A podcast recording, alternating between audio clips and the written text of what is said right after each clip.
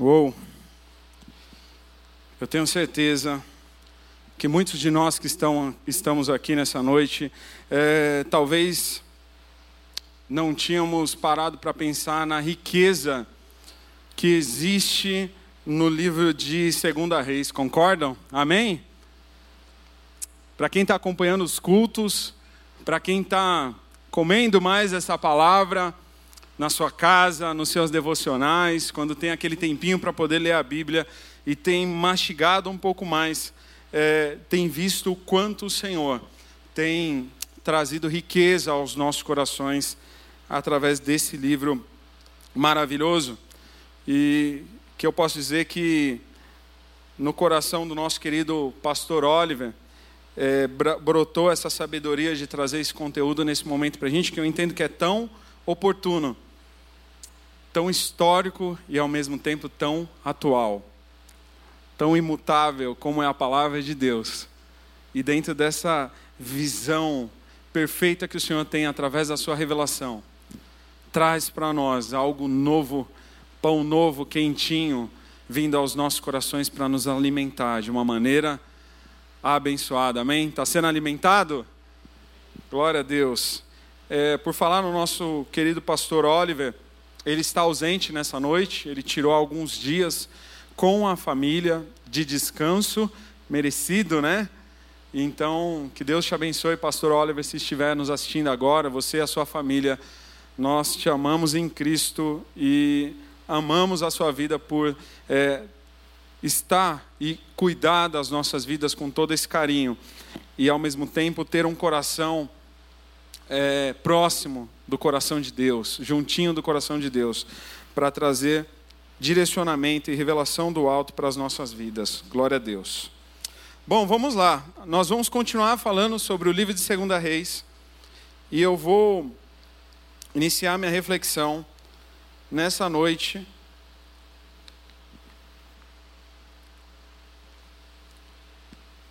terminando o capítulo 4. Amém? Capítulo 4 ele marca é, é, terminando o capítulo 4, no versículo 42, nós marcamos aquele pedacinho com uma nova história.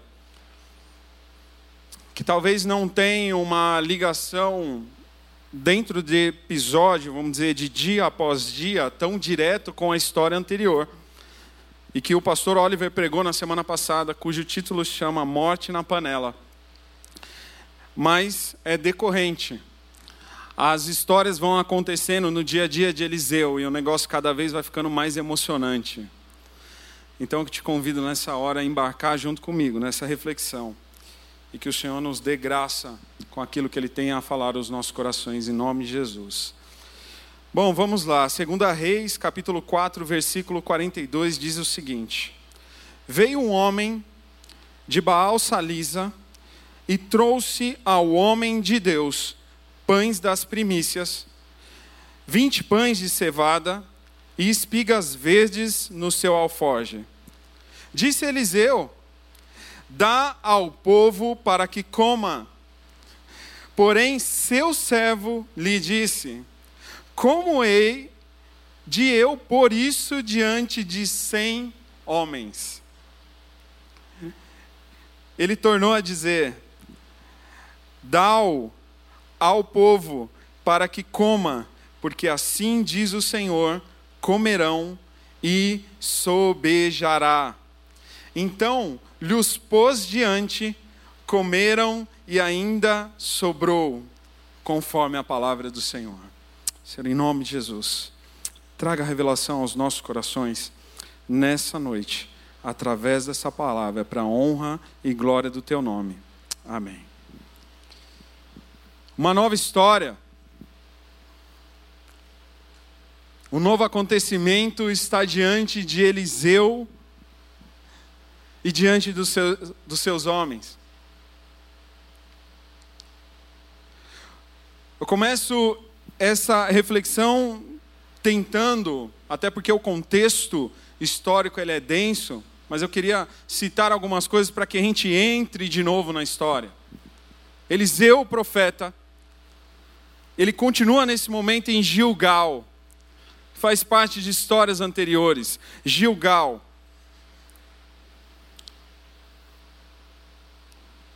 Lugar que nesse momento vivia escassez, fome.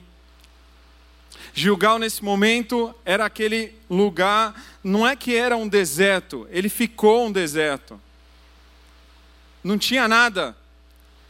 Gilgal, nesse momento, vivia sobre a opressão permitida pelo Senhor, e a gente vai falar sobre isso, dos assírios. O que acontece é que um rei, ben favorecido pela própria mão do Senhor, vence sobre essa região. Era a região do norte, cujo a capital era Samaria. Nesse local é tomado o domínio desse rei sírio e ele estabelece o que entra e sai, o que se faz e o que não se faz mais. É período de fome, de escassez e de miséria.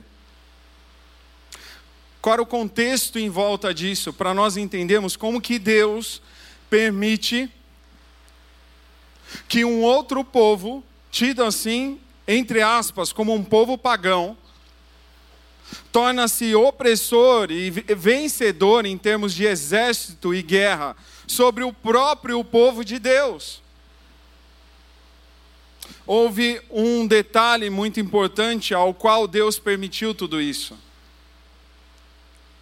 Os homens dessa terra, os sacerdotes do Senhor, aqueles que tinham o ofício de estar na presença de Deus, o adorando e cuidando do templo de dia e de noite, simplesmente começaram a se inclinar para um Deus chamado como Deus Baal ou dentro dessa terminologia, qualquer Deus que estava enquadrado dentro desse Deus, que era colocado para eles como Senhor e dono sobre todas as coisas. O significado de Baal é dono, Senhor. Naquele tempo, Baal se designava a uma série de deuses, inclusive o próprio Deus do rei Sírio, o próprio Deus, então, de uma outra que gerava opressão nessas terras, chamada Jezabel. O louco dessa história é que a opressão que ela fazia era tão forte que, na verdade, esse homem que nós citamos aqui nessa introdução, ele morava num lugar chamado Salissa. Só que a opressão de Jezabel e o domínio dela era tão grande, inclusive na religião e imposição, que o nome do lugar foi trocado, foi acrescentado uma palavra: Baal Salisa. Esse é o cenário: opressão, morte, escassez. A Bíblia diz que é, não haviam mais sacerdotes que adoravam ao Senhor, que oficiavam ao Senhor. Então restava a Eliseu, e nesse momento nós citamos nessa história 100 homens, jovens profetas, que se tornam ali aprendizes do profeta Eliseu. Então a gente vê aqui uma das primeiras escolas proféticas citadas na Bíblia. Na verdade, nessa região, depois a gente vê na sequência das histórias que haviam duas escolas proféticas. E essa que Eliseu vivia nesse momento era uma delas. Escola de profetas no meio da seca, da escassez e da opressão. Guarda aí. Aí aparece esse cara. Eu vou chamar ele de homem, porque a Bíblia não cita o nome dele, ele era um anônimo. Ele era um anônimo. E o que, que esse cara resolve fazer? Ele sai da cidade dele. E o interessante que esse lugar, Salícia, era uma região próxima ao mar Mediterrâneo, era uma região montanhosa, só que lá tinha um diferencial em relação a Gilgal. Lá tinha prosperidade de qualquer tipo de produção, de daquilo que era plantado na terra. O clima dessa região de Salisa era diferente. Era um clima e era um ar vindo lá do oceano. E sabe o que acontecia? Tudo aquilo que esse povo plantava naquele lugar saía mais cedo, brotava mais cedo, e a colheita também vinha mais cedo. Então era um lugar próspero. De toda essa região, nesse período, esse era tido como um lugar que ainda tinha azeite, ainda tinha o leite dos animais, ainda tinha um alimento que era colhido da terra, então estava tudo bem lá. A pergunta que eu te faço nessa noite: o que, que aconteceu no coração desse rapaz que tirou ele de uma zona de conforto, de um lugar de prosperidade, para poder colocar alguns pães de cevada no seu alfoge, algumas espigas de milho verde, ou seja, tinham acabado de ser colhidas, e levar até o que a Bíblia diz de homem de Deus. Loucura, né? Ele fez isso. Provavelmente nessa região ao qual ele morava, Deveria ter mais ou menos, vamos colocar aqui, não, não tem algo preciso, mas uns 30 quilômetros de Gilgal. Algo interessante é que esse rapaz anônimo foi sozinho, ninguém o acompanhou. Algo interessante é que a Bíblia não, não cita a sua motivação direta, mas ele foi. E aí a Bíblia diz que ele levou pães das primícias, 20 pães de cevada e espigas verdes. Tem diferença aqui. Olha que interessante. Naquele período, tudo aquilo que vinha da primeira colheita, cada homem, cada mulher já tinha aprendido desde lá de trás na lei que o melhor da sua terra era separado. Quando nós lemos em Levítico, por exemplo, nós entendemos que a, a família de Levi, como família sacerdotal, e desde a instituição disso, na verdade, em Êxodo, o que, que acontece? O melhor dos animais, e o melhor dos animais era a parte traseira, era a parte melhor da carne. O melhor dos animais era entregue para o sacerdote e os seus filhos. Arão, quando ele tem os seus filhos e é conclamado para poder oficiar no tabernáculo, o melhor que vinha da terra iria para eles. Então ele entendia, esse cara anônimo entendia o que, que era separar primícia para levar para o sacerdote. A questão é que onde ele morava em Salícia, estava tudo completamente tomado por um nome, Baal.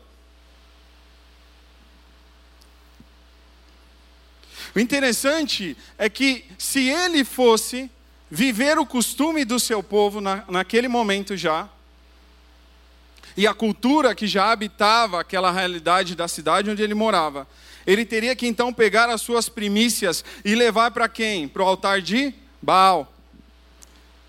Baal, como Deus, era filho de Dagon. E Dagon era Deus das sementeiras. Então, era prática comum, diante de uma visão de divindade, entregar primícias ao deus Dagon e a Baal. A situação com Baal era um pouco mais estreita ainda, porque envolvia até sacrifícios humanos. E Baal era movido por um ímpeto de um povo que o adorava, diante de uma promessa de fertilidade que ele traria sobre a terra o negócio com Baal era muito sujo, pecaminoso e contra a vontade de Deus. Só que esse cara sai desse ambiente. Ele pega aquelas primícias que ele tinha. A primícia é o quê? É a melhor parte. E leva até o homem de Deus. No natural e no praxe, ele deveria de repente entrar no templo e entregar para os sacerdotes, mas os sacerdotes estavam todos manchados com Baal, eles estavam distantes de Deus, e por isso o Senhor coloca aquele povo naquele momento em fome, miséria e cativeiro, para que se voltasse e o adorasse. Algum cenário estranho para nós nesses dias, amados? Alguma realidade de vida de alguém que ainda preserve os seus costumes a, a Deus, da realidade que nós estamos vivendo hoje. será que isso daqui é muito antigo?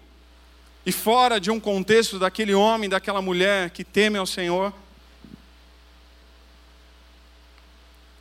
Ele foi contra a cultura do seu tempo. Ele foi contra a realidade que já era comum do seu povo. E ele foi ousado.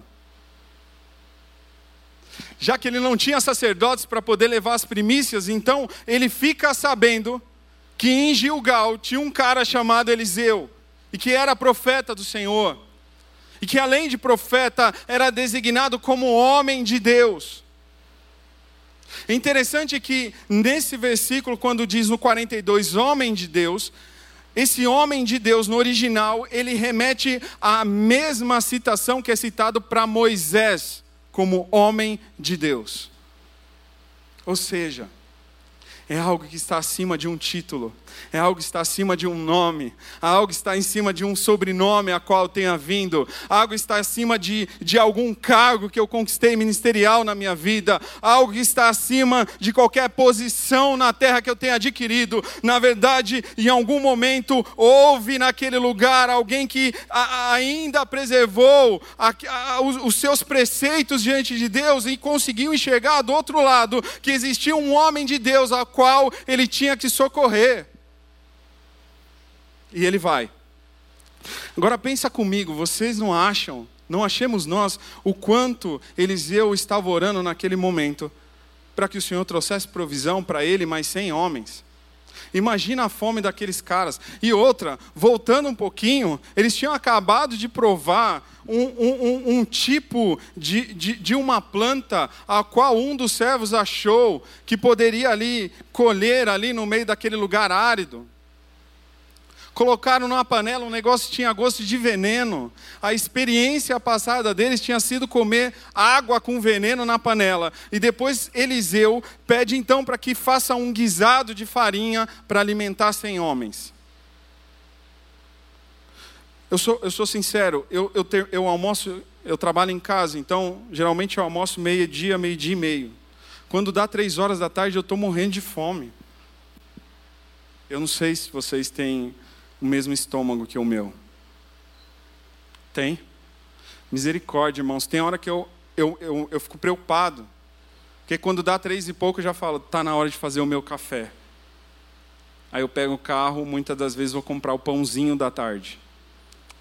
Desde janeiro eu tenho trabalhado em casa. E voltei a ter esse costume na minha vida. Antes da pandemia eu já estava home office. Então eu tomo café todos os dias à tarde. Três horas já estou morrendo de fome. Imagina o profeta Eliseu com cem caras que tinham acabado de comer farinha numa panela. Vocês acham que ele não deveria estar com fome? Qual era a fome desses cem homens? Agora eu pergunto mais: qual era a fé desse homem que sabia que no tempo oportuno o Senhor mandaria alguém para trazer a provisão certa? Era muito maior do que a fome física. Eliseu tinha uma fome espiritual que era incontrolável, se é que eu posso dizer assim. E ele sabia que de algum lugar viria a provisão. Nesse texto, no final do capítulo 4, nós presenciamos a primeira multiplicação. Advinda através de um milagre de homem.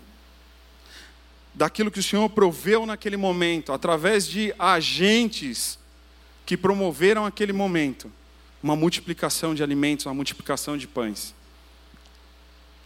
O que aconteceu foi que Eliseu, então, o que dá a entender nesse, nesse texto, é que ele toma aquele aforge com aqueles pães e, com a, e aquelas espigas, e ele chama o seu servo. Quem que era o servo de Eliseu? Em todo o tempo citado nesses, nesses capítulos. Alguém quer falar? Quem que era o servo de Eliseu? Geazi. Provavelmente era ele aqui. Porque a Bíblia diz assim: porém, seu servo lhe disse. E nesses textos, quando cita o seu servo, cita sempre como Geazi. O mesmo que lá atrás, o próprio profeta Eliseu comissionou para ir até a casa com aquela mulher de fé para ressuscitar um menino a qual o Senhor tinha dado como presente e agora estava morto. Só que quando Geazi chega lá e profetiza ressurreição sobre aquele menino, o que acontece? Nada. Ele está aqui de novo. Servo de Eliseu, ele tem nome, ele tem identidade diferente desse homem que chegou aqui para ter com Eliseu. E Eliseu encoraja ele. E o que, que ele fala? Como hei de pôr eu isso diante de cem homens? Onde que estava a fé de Geasa?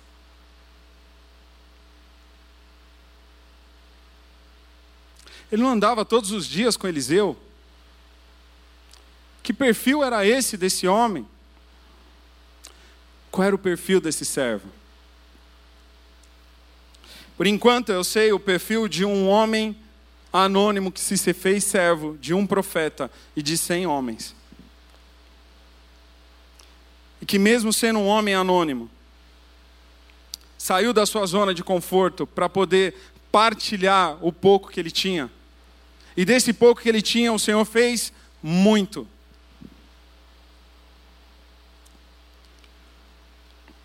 Quando a gente segue o capítulo, a gente acaba conhecendo a história de mais uma pessoa anônima nesse contexto. Segunda Reis, capítulo 5, versículo 1. Ele fala nos três primeiros versículos assim: Saíram as tropas da Síria e da terra de Israel, levaram cativa uma menina que ficou a serviço da mulher de Naamã. Disse ela à sua senhora: Tomara o meu senhor estivesse diante do profeta, que está em Samaria, ele o restauraria da sua lepra.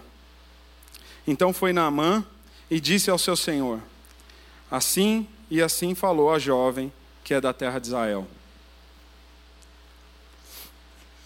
Ótimo. Nós temos aqui no primeiro cenário um rapaz anônimo que sai da sua terra e traz provisão e alimenta mais de cem homens. Na sequência, nós percorremos no capítulo 5, e eu vou resumir aqui, a história de Naamã, que era general do exército sírio. Ele servia ao rei Benadad, era fiel ao seu rei e foi vitorioso na, na batalha, e a Bíblia diz: sob a mão do Senhor Deus, o nosso Deus. Só que acontece com esse cara? Ele foi vitorioso. Era um conquistador de batalhas, mas ele tinha lepra. E naquela, lepra, naquela época a lepra era totalmente incurável. Ou seja, pegou, se você não tivesse uma posição como a posição desse homem, você vivia jogado em algum canto, com uma comunidade de pessoas que tinham a mesma doença que você, esperando o dia da sua morte. Mas ele tinha um privilégio, ele tinha posses, ele tinha uma posição dentro do reino. Mas ele clamava e ele buscava a cura da sua doença. O que acontece é quando é, Naamã, com seu exército, se torna vitorioso diante do exército de Israel. A gente sabe que naquele tempo existiam os despojos de guerra, que era o que? Era tudo que sobrava. Sejam homens, mulheres e crianças, que eram feitos de escravos ou eram mortos. As suas poucas riquezas, roupas, joias, aquilo que eles guardavam também eram tudo era pegado, restos de espadas, instrumentos de guerra, era tudo despojo. Outrora isso era trazido com eles, outrora isso era queimado e destruído. Nesse contexto aqui, de vitória de Naamã sobre Israel, a história conta que ele toma uma moça para si como serva de sua mulher, outra anônima. A questão é que me chamou a atenção demais nesse texto que é tão comentado sobre a cura de Naamã.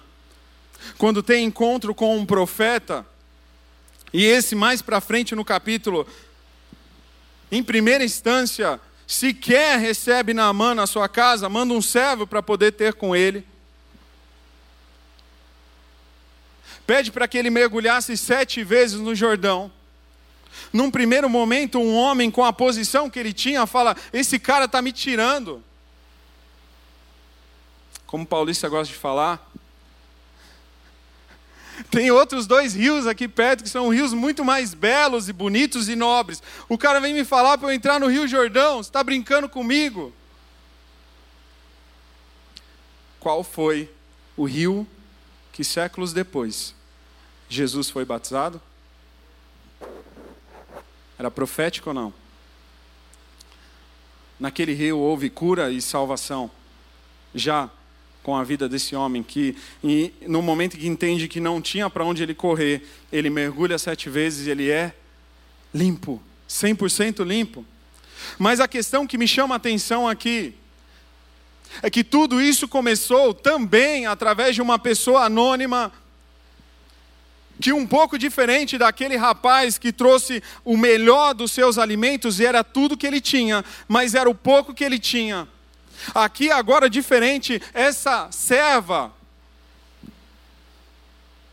israelita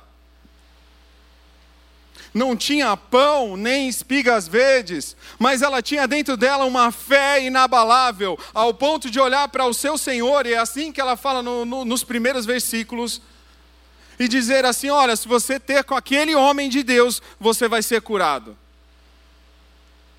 Pensa na fé dessa menina.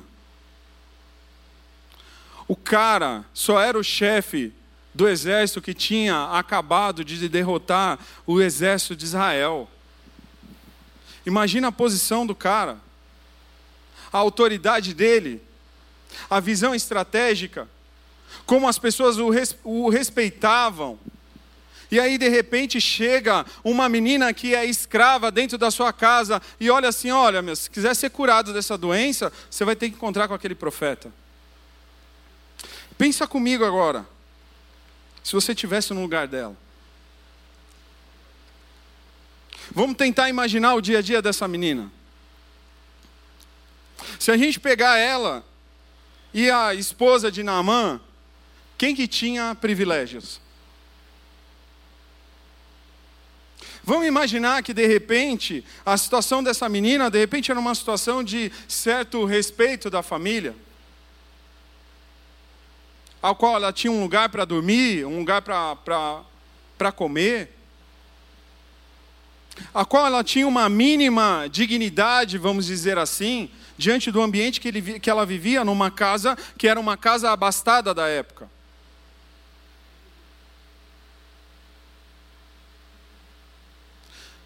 Mas na hora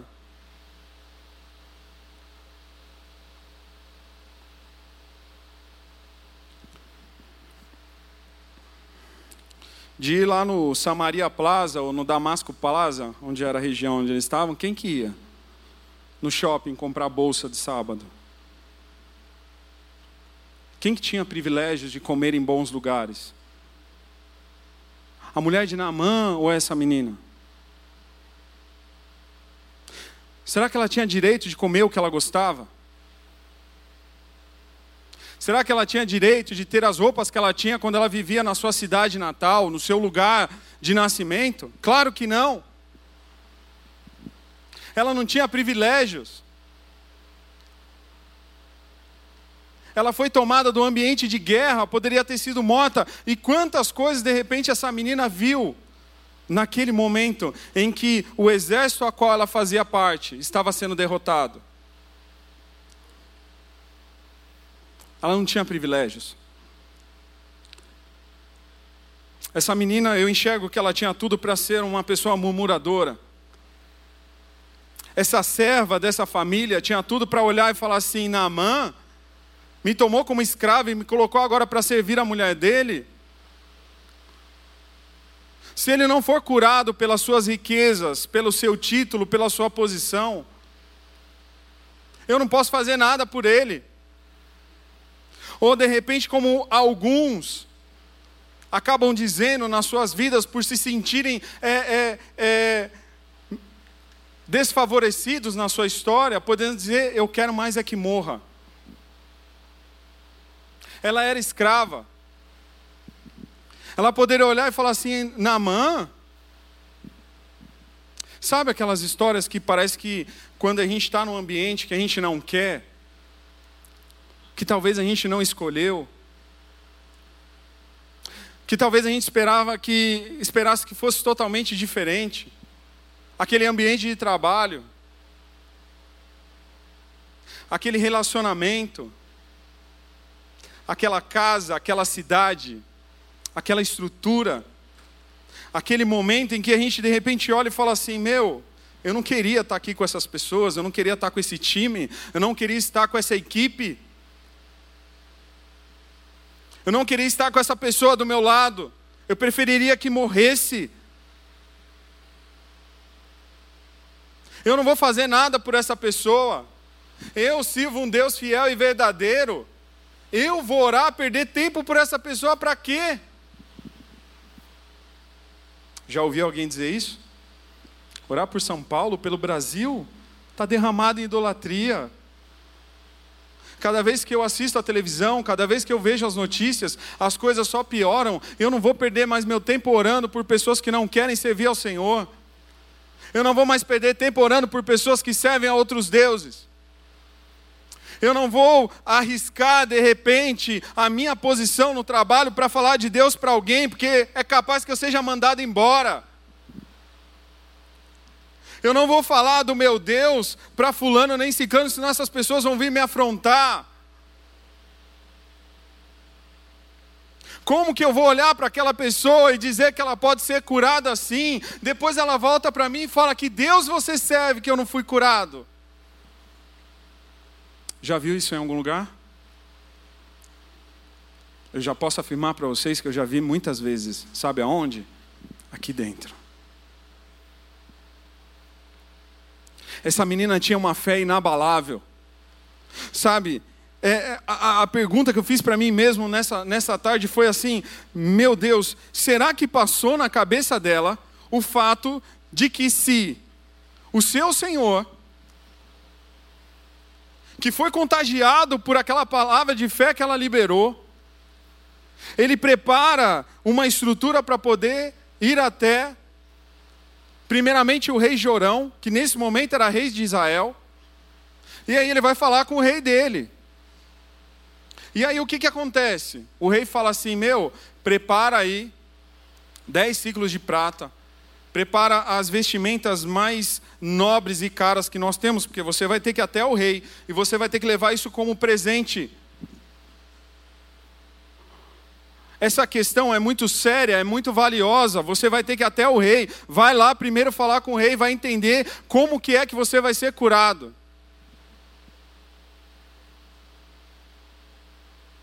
E assim ele faz.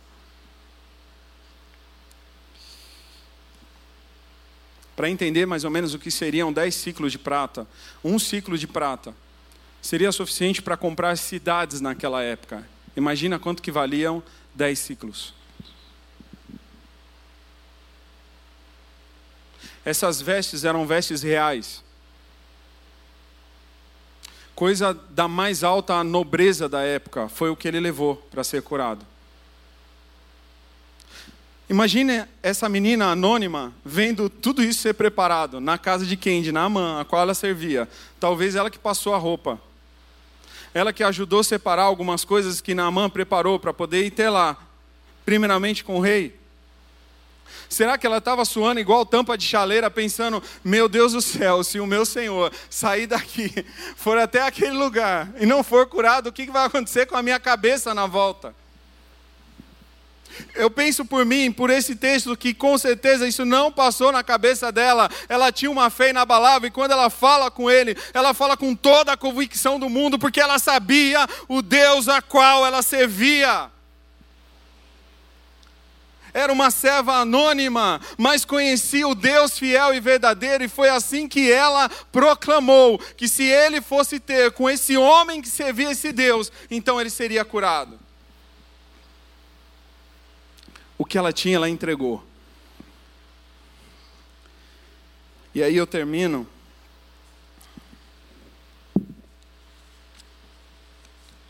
Com um terceiro perfil de servo. Nós começamos a falar com um anônimo,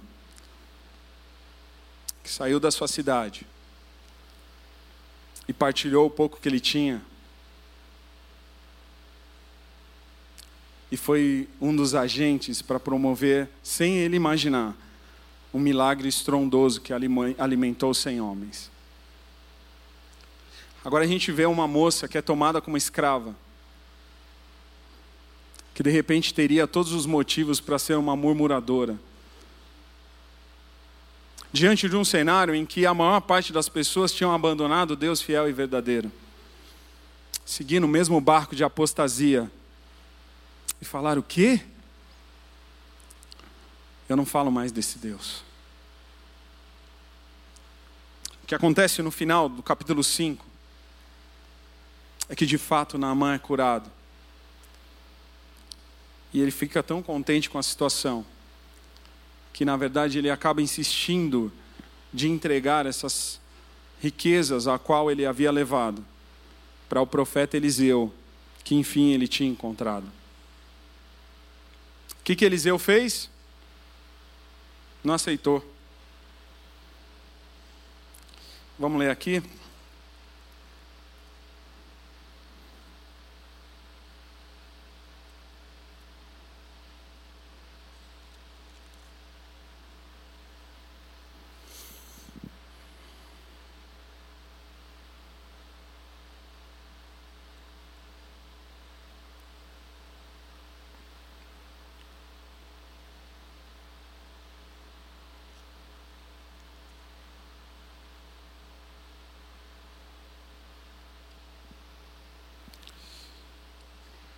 Então Naamã, no versículo 14 do capítulo 5, desceu e mergulhou no Jordão sete vezes, conforme a palavra do homem de Deus, e sua pele se tornou como a pele de uma criança, e ficou limpo.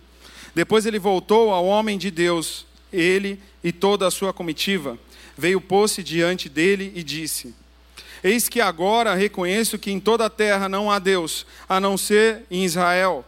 E agora, por favor, aceite um presente desse seu servo Porém ele respondeu: Tão certo como vive o Senhor, em cuja presença estou, não aceitarei nada.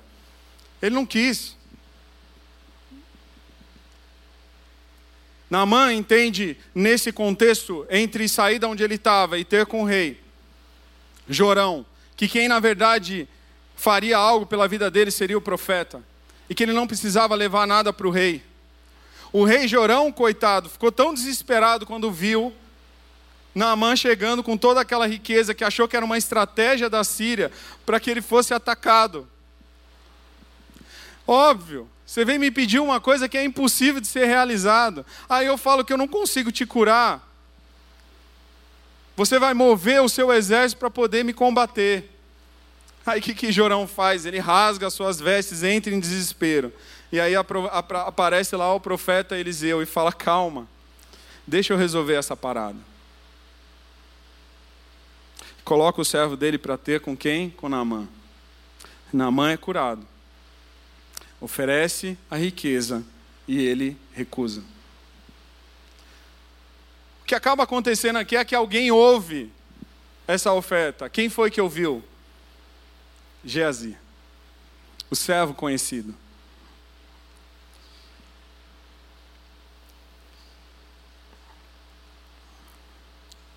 No versículo 19, Eliseu termina dizendo: Disse-lhe, vá em paz. Só para fechar o contexto aqui, Naamã era adorador de Baal, como eu disse. E aqui no final ele termina de uma maneira linda, falando que agora ele entendia quem era o Deus verdadeiro. Algo profético que acontece aqui é que ele não foi só curado no seu corpo, ele foi curado na sua alma e no seu espírito. A atitude daquela moça como escrava trouxe salvação para dentro da casa a qual ela foi colocada como escrava. Olha que louco! E como Deus usou esse momento para proclamar e trazer mudança dentro de uma casa tão importante como era a casa de Naamã. Quem teria de nós coragem de fazer isso? Aí Gease ouve. No versículo 19, continua dizendo: Quando Naamã tinha se afastado certa distância, Gease, servo de Eliseu, homem de Deus, disse consigo: Eis que meu senhor foi generoso demais com este sírio Naamã, recusando o que ele trazia. Mas, tão certo como vive o Senhor, vou correr atrás dele e receberei dele alguma coisa. Então Gease correu atrás de Naamã. Quando Naamã viu que alguém vinha correndo atrás dele, saltou da carruagem para vir ao encontro dele e perguntou: Está tudo bem? Ele respondeu: Sim, tudo bem. Meu senhor me mandou dizer: Eis que agora mesmo vieram da região montanhosa de Efraim dois jovens que fazem parte do grupo dos discípulos dos profetas. Por favor, deles trinta e quatro quilos de prata e duas mudas de roupa Naamã disse: Tenha a bondade de levar 68 quilos. Dobrou. Insistiu com ele, amarrou 68 quilos de pratas e dois sacos e duas mulas de roupa, mudas de roupa. Por isso, pois isso sobre os ombros de dois de seus servos, para que o levassem à frente, à frente de Gease. Quando ele chegou à colina, pegou os sacos que os seus servos traziam e depositou na sua casa. Então despediu daqueles homens que se foram. Ele, porém, entrou e se pôs diante de seu senhor. Eliseu perguntou: Meu Deus, imagina essa hora. De onde vem Gease? Ele respondeu: Este seu servo não foi a nenhum lugar Olha o que, que ele fala para o profeta. Porém, Eliseu disse: Você acha que eu não estava com você em espírito quando aquele homem voltou da sua carruagem para encontrar-se com você? Será que, será que esta era a ocasião que, para você aceitar prata e aceitar roupas, oliv, olivais e vinhas, ovelhas e bois, servos e servas? Portanto, a lepra de Naamã se pegará a você, a sua descendência para sempre. E Gease saiu da presença de Eliseu, já leproso, branco como a neve.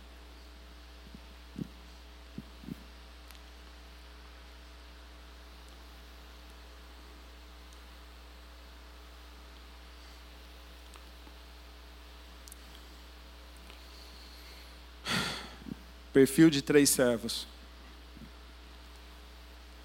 Enquanto dois anônimos,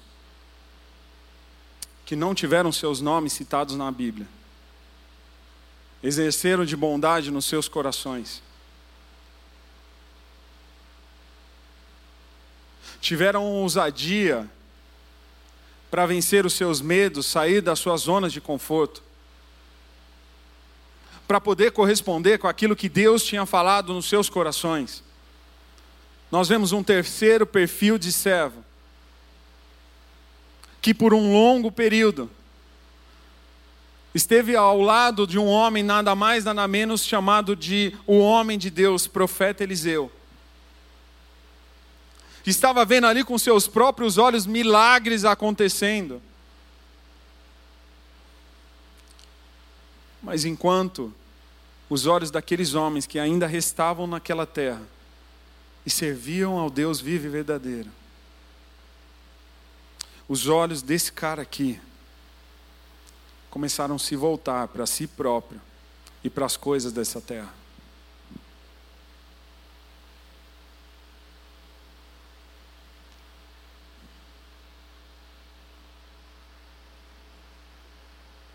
Filipenses 2,3 disse: Não façam por ambição egoísta ou por, por vaidade, mas humildemente considerem os outros superiores a vocês mesmos. Provérbios 12, 22 diz-se: O Senhor odeia os lábios dos mentirosos, mas se deleita com os que falam a verdade.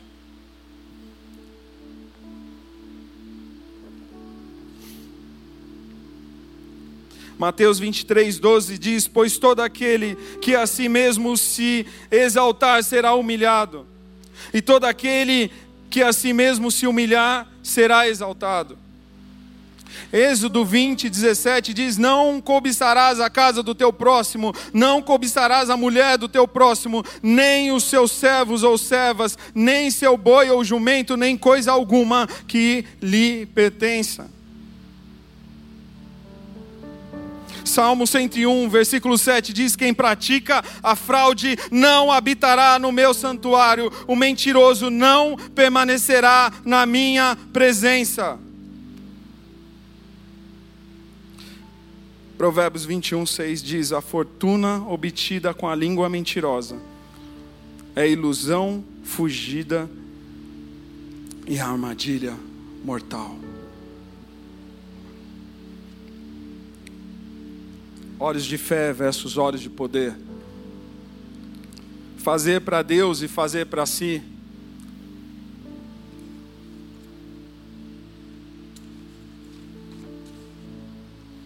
anonimato versus exposição, entrega versus reconhecimento, obediência versus rebeldia, partilha versus mesquinheza, sensibilidade versus endurecimento de coração, doação versus aproveitamento. Perfil de três servos. Eu te convido a ficar de pé.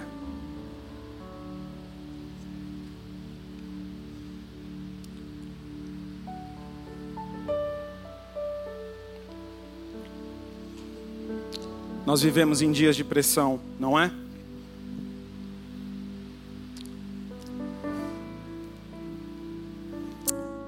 Eles viviam em dias de pressão.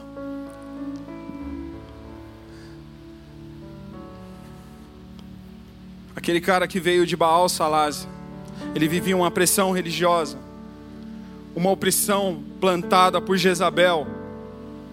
Imagina o perigo de você sair de um lugar e de repente alguém descobrir que você está indo a levar primícias, entregar o seu melhor para o Deus fiel e verdadeiro, ele poderia ser morto a qualquer momento. Nesses dias nós estamos vivendo já um momento do início do fim ao qual ser cristão é de fato estar pronto para ser perseguido e para enfrentar perigos para entregar as primícias ao Deus fiel e verdadeiro. Nós já vivemos dias em que olhamos do nosso lado, as nossas cidades, as nossas ruas, o, o povo, os costumes, as festas, tudo ao seu tempo está sendo tomado por deuses e por outros que não são Deus verdadeiro, e as coisas vão sendo batizadas com aquilo que desagrada ao Senhor. Ou estou enganado? Pressão falar nesse momento dentro da empresa, dentro da faculdade, dentro de casa, dentro da sociedade, que nós somos cristãos que seguem uma Bíblia imutável, já virou sinônimo de perseguição. Quem tem ouvidos, ouça, e que tem olhos, vejam aquilo que está acontecendo no nosso tempo. Nós não vivemos em Baal Salazzi, mas nós vive, vivemos em São Paulo, nós vivemos no Brasil, nós vivemos um mundo ao qual já oprime aquele que é de Deus. Vivemos pressão, porque muitas vezes, vezes adoramos ao Deus fiel e verdadeiro e não temos tudo aquilo que queríamos. Somos julgados porque alguém pode olhar e falar: Ué, você não é crente? Olha a casa que você mora. Você não é crente? Cadê que essa doença não foi curada até agora? Você não é crente? Por que, que você está nessa situação? Cadê o Deus que você serve? Você não saiu daquele lugar que você morava, cheio de planos, postou na internet, escreveu uma história linda e maravilhosa. Olha a situação que você está vivendo hoje. Você é escravo do seu trabalho, você é escravo onde você está. As pessoas que estão à sua volta têm muito mais do que você. Amaldiçoa o teu Deus e morre. Será que nós já não vimos essa história antes? vivemos pressão, somos cobrados o tempo todo. Ela aguentou a pressão. E não somente isso, profetizou cura. A quem talvez a oprimia como Senhor. E mais um sofreu pressão. Mas parece que esse não resistiu. O amor às coisas materiais em algum momento falou mais alto. A pressão em volta até ontem estava faltando praticamente farinha na panela. Nós estamos vivendo uma crise, Eliseu. O que vai acontecer em 2021? Será que vai ter comida dentro da minha casa? Será que eu vou ter trabalho? Será que eu vou ser reconhecido? Será que as pessoas vão lembrar do meu nome? Será que eu vou ter dinheiro para resolver as minhas contas? Eu não aguento mais, Eliseu. Porque eu olho do lado, sabe o que você faz? Você ora. Eu quero abundância. Eu quero carros e cavalos. Eu quero servos e servas para mim também. Eu quero riqueza. Eu não aguento mais andar com essa roupa suja. Eu entrei numa escola de profetas que não me traz abundância de coisas materiais. Gease.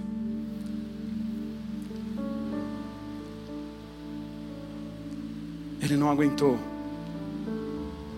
e mentiu. E o preço da sua mentira, da sua soberba, do seu orgulho, ao invés de herdar riquezas, foi herdar a doença daquele ao qual ele também enganou. Esse é o preço da mentira. Esse é o preço da desobediência ao Senhor. Por isso eu quero terminar essa reflexão nessa noite dizendo, meu amado, aguente a pressão. Deus é contigo. Deus é contigo nesse momento, Deus é conosco nesse momento de crise. Nós enfrentaremos, nós estamos no deserto como Gilgal, mas eu quero dizer para você: no tempo oportuno, o Senhor derramará sem medida bênção sobre as nossas vidas, e aquele que daqui para frente, eu não tenho dúvida disso, impor a mão sobre enfermos, pessoas serão curadas. Aquele que apontar a mão sobre a panela vazia, o Senhor brotará o alimento, do celeiro da tua casa não faltará. O Senhor te levará até outros, e você levará a palavra do Senhor, e Ele proclamará milagres, porque Deus, no meio de todo esse deserto que nós estamos entrando, começará a fazer de fato o seu avivamento.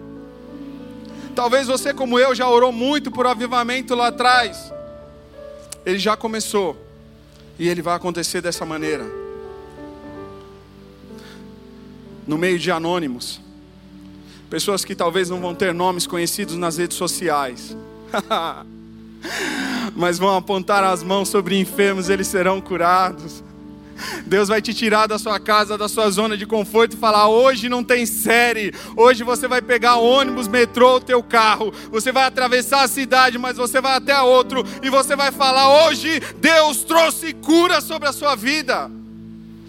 Está na hora de nós nos levantarmos como homens e mulheres de Deus e somos como Up Sim, uma escola profética desses dias. E o Senhor quer te levantar jovem, homem e mulher do Senhor, cheio de ousadia, não como um Gease que se deleita no pecado e nas coisas materiais, mas como aquele rapaz anônimo, como aquela mulher anônimo que não tem medo de partilhar aquilo que o Senhor deu. Em nome de Jesus, se coloque nesse momento comigo em oração. Senhor, em nome de Jesus, eu entrego essa noite na tua presença. Senhor, em nome de Jesus, eu te peço que o Senhor venha, ô Senhor Pai, em nome de Jesus, balançar os nossos corações diante dessa palavra. Deus, nós sabemos que os dias são difíceis. Deus, nós sabemos que os dias são maus. Nós sabemos que a desesperança está sendo pregada de dia e de noite. Nós sabemos que existe uma agenda de Satanás para desconstruir os seus valores. Nós sabemos que existe uma agenda para tirar o povo da fé na Sua palavra. Nós sabemos que nesses dias, Senhor, ó Pai, as coisas do mundo se tornam cada vez mais atrativas, ó Pai, até aqueles que são chamados dos seus. Deus, em nome de Jesus, vá a cada coração nessa hora. Cada um que nesse momento começa a refletir sobre o seu perfil de servo. E aí lembramos de Paulo, Senhor, que se coloca como servo quando falava às suas igrejas, para fazer parte de um povo a qual ele mesmo discipulava. Oh Deus, nos dá um coração como o coração de Paulo, porque agora, Senhor, ó Pai, não temos a Eliseu, ó Pai, como aquele que nos direciona, mas nós temos a Jesus, o Cristo. Que sejamos de fato servos, ó Pai do Cristo, e que tomemos as nossas cruzes. Que cada um tome a sua cruz e siga, ó Pai, vivendo, Senhor, ó Pai, em fidelidade ao Senhor. Perdoa os nossos pecados, Pai se no nosso coração de repente brota o desejo de enganar para ter,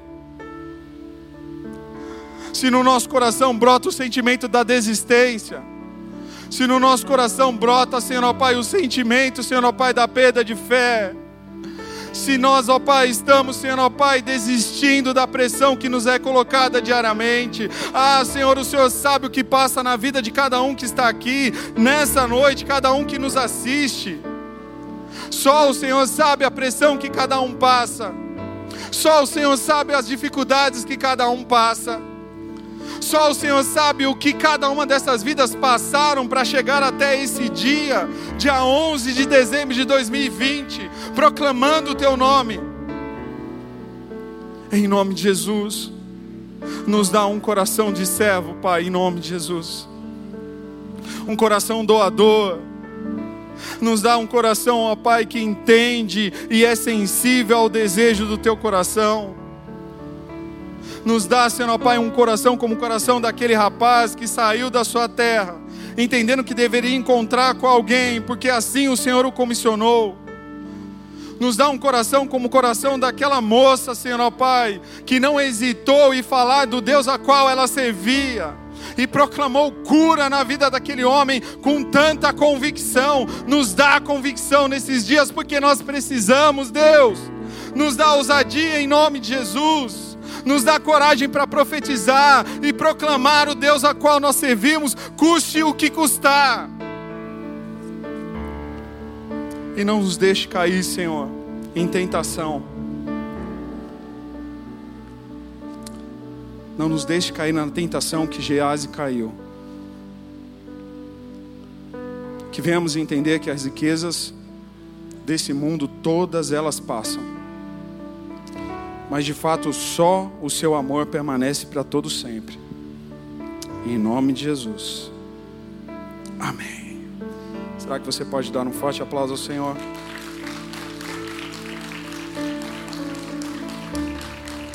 Glória a Deus.